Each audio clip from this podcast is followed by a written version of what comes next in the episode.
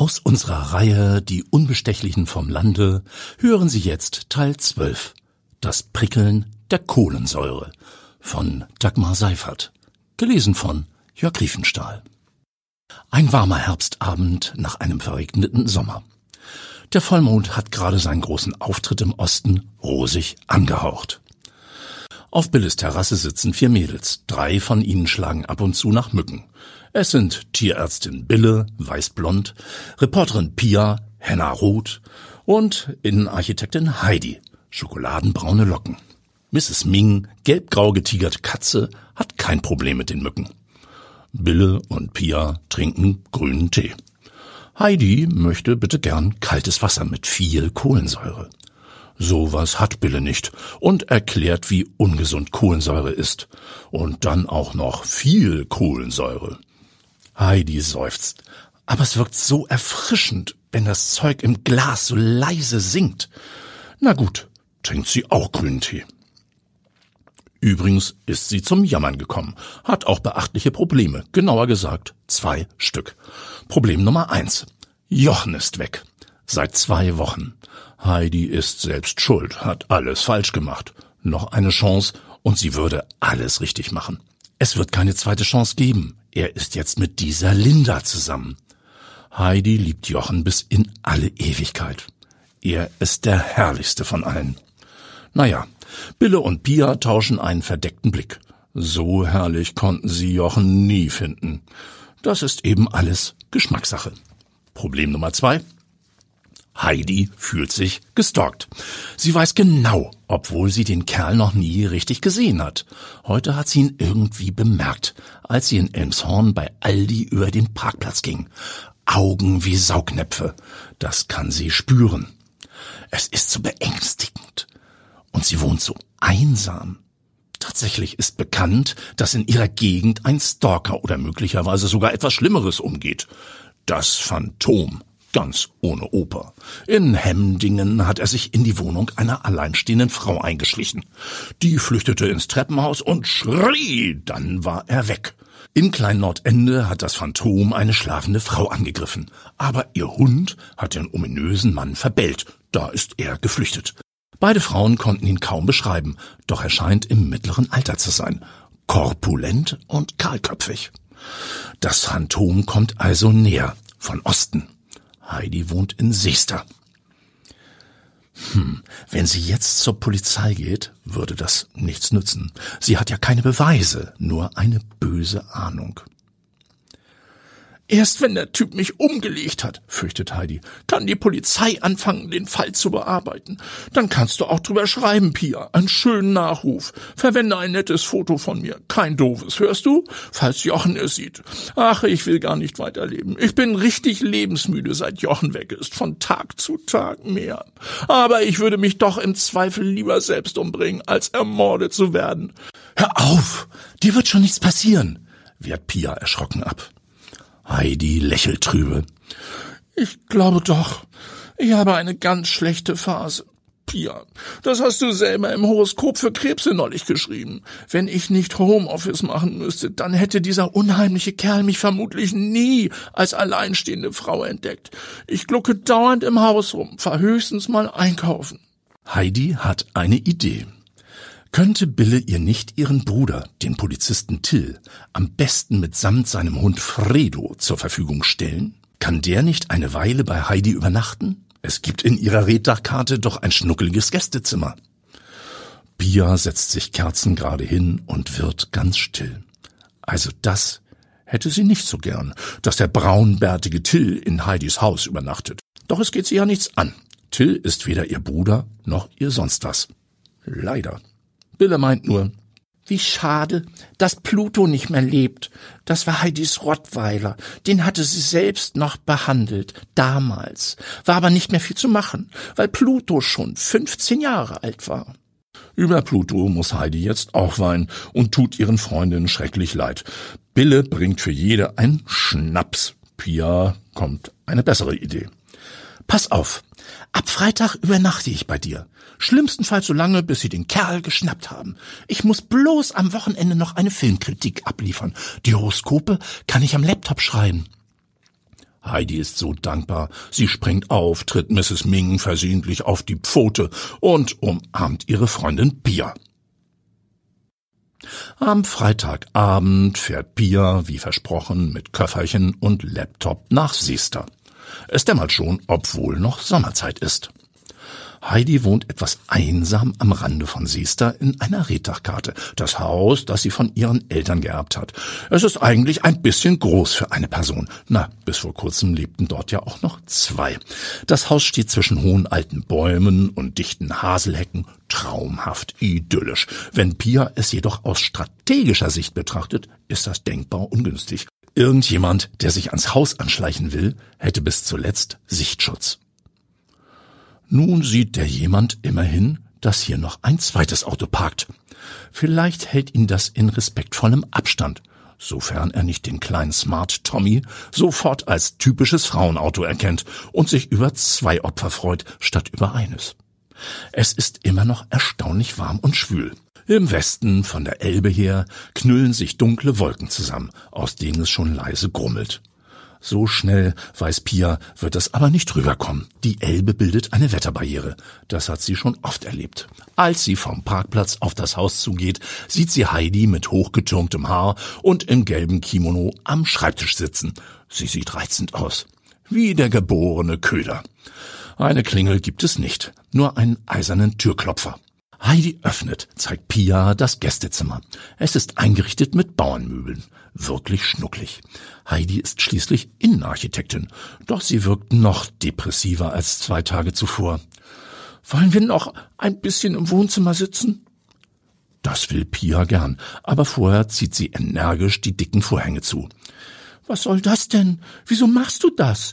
Ich schaue gern raus in den dunklen Garten, beschwert sich Heidi.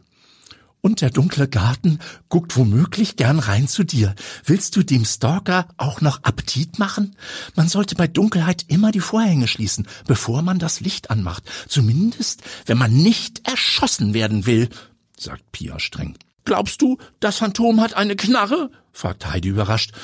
Nein, eher nicht. Aber es wäre nicht gut, wenn der Kerl dich sehen kann. Spürst du das nicht? Ich denke, du hast Angst. Außerdem finde ich es ratsam, den Gartenweg mit grobem Kies zu bestreuen. Dann kannst du hören, wenn jemand auf das Haus zukommt.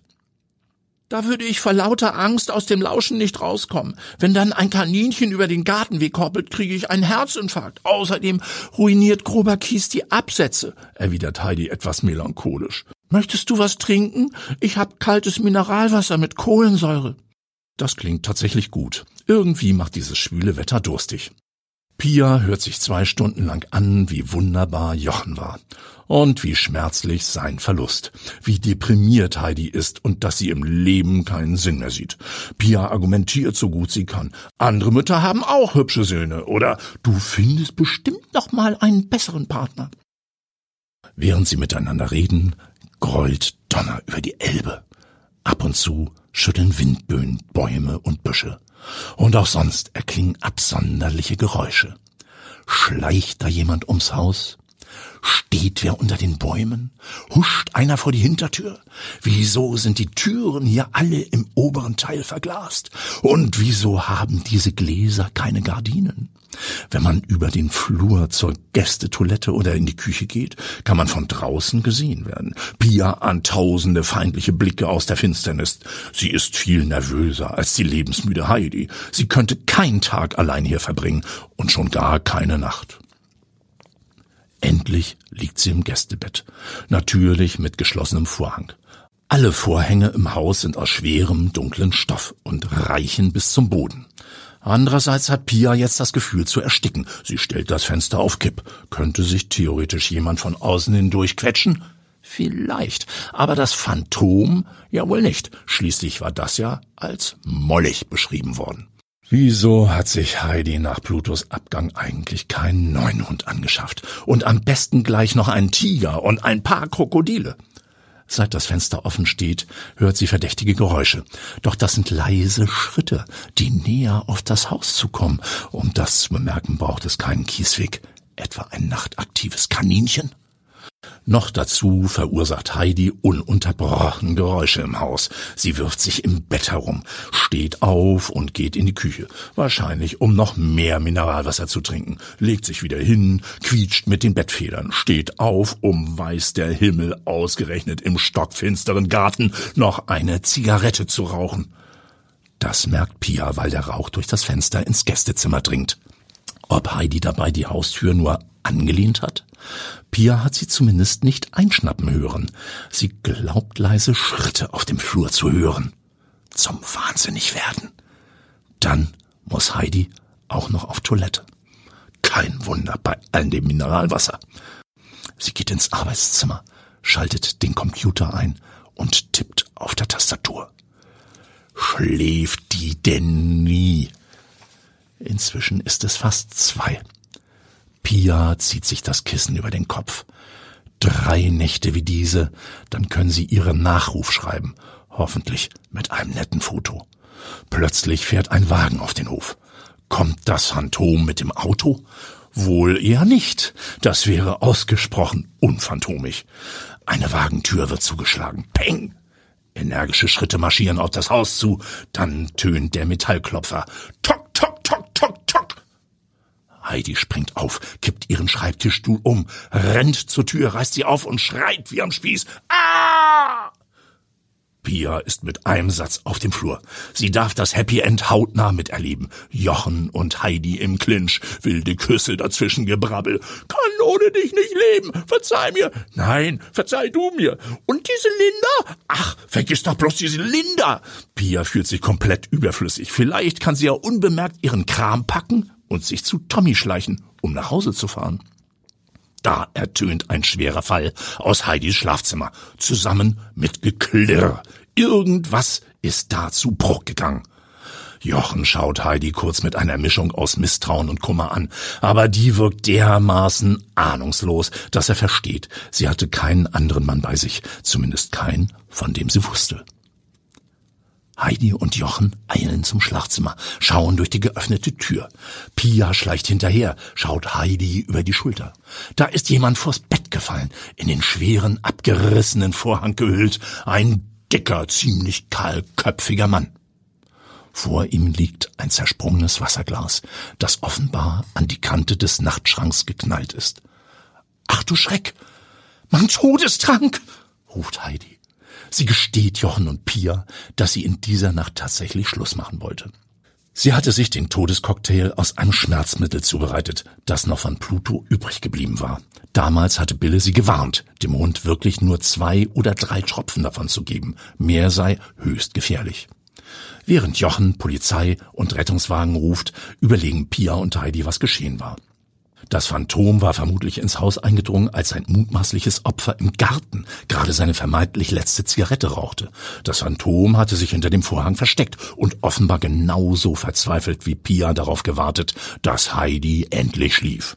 Und die goss, bevor sie am Computer ihren Abschiedsbrief schreiben wollte, die Hundemedizin in ein Glas Mineralwasser, das sie auf ihren Nachtschrank stellte, für später. Vor dem Trinken wollte sie sich schließlich noch kämmen und ein wenig zurechtmachen von wegen schöne Leiche. Ich kann es mir vorstellen. Das arme Phantom war durstig hinter dem Vorhang. Und dann hörte es dieses aufreizende Prickeln der Kohlensäure, meint Pia. Da hat es schnell das Glas leer getrunken. Hab ich den Kerl denn jetzt ermordet? fragt sich Heidi. Als der Rettungswagen eintrifft, stellt sich schnell heraus, dass der Mann nur bewusstlos ist. Und als Heidi dem Arzt von der Medizin erzählt und der das Etikett liest, winkt er ab. Das Zeug betäubt, ist aber für Menschen halb so schlimm. Das bewusstlose Phantom wird abtransportiert. Zwei Polizisten lassen sich alles genau beschreiben. Sie sind sich sicher. Der Mann hinter dem Vorhang war auch der Stalker aus Hemdingen und Klein Nordende. Im Morgengrauen fahren die Polizisten endlich weg. Pia packt ihre Sachen, um Heidi, Jochen und ihr neues Glück wieder sich selbst zu überlassen. Draußen nieselt es. Das Gewitter ist abgezogen, ohne sich über die Elbe zu wagen. Manchmal ist das so. Pia gähnt und lächelt, als sie in ihrem Smart, dem kleinen Tommy, nach Hause fährt. Die Lokalreporterin muss keinen Nachruf auf Heidi schreiben, aber sie kann einen tollen Artikel anbieten. Das war aus unserer Reihe Die Unbestechlichen vom Lande Teil 12. Das Prickeln der Kohlensäure von Dagmar Seifert. Gelesen von Jörg Riefenstahl.